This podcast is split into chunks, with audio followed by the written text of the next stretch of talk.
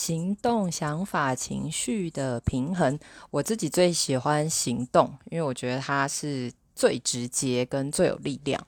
其实这个也回到我之前说的心法三角形，大家还记得吗？哈，就是请你画一个三角形，最上面的那个点是行动。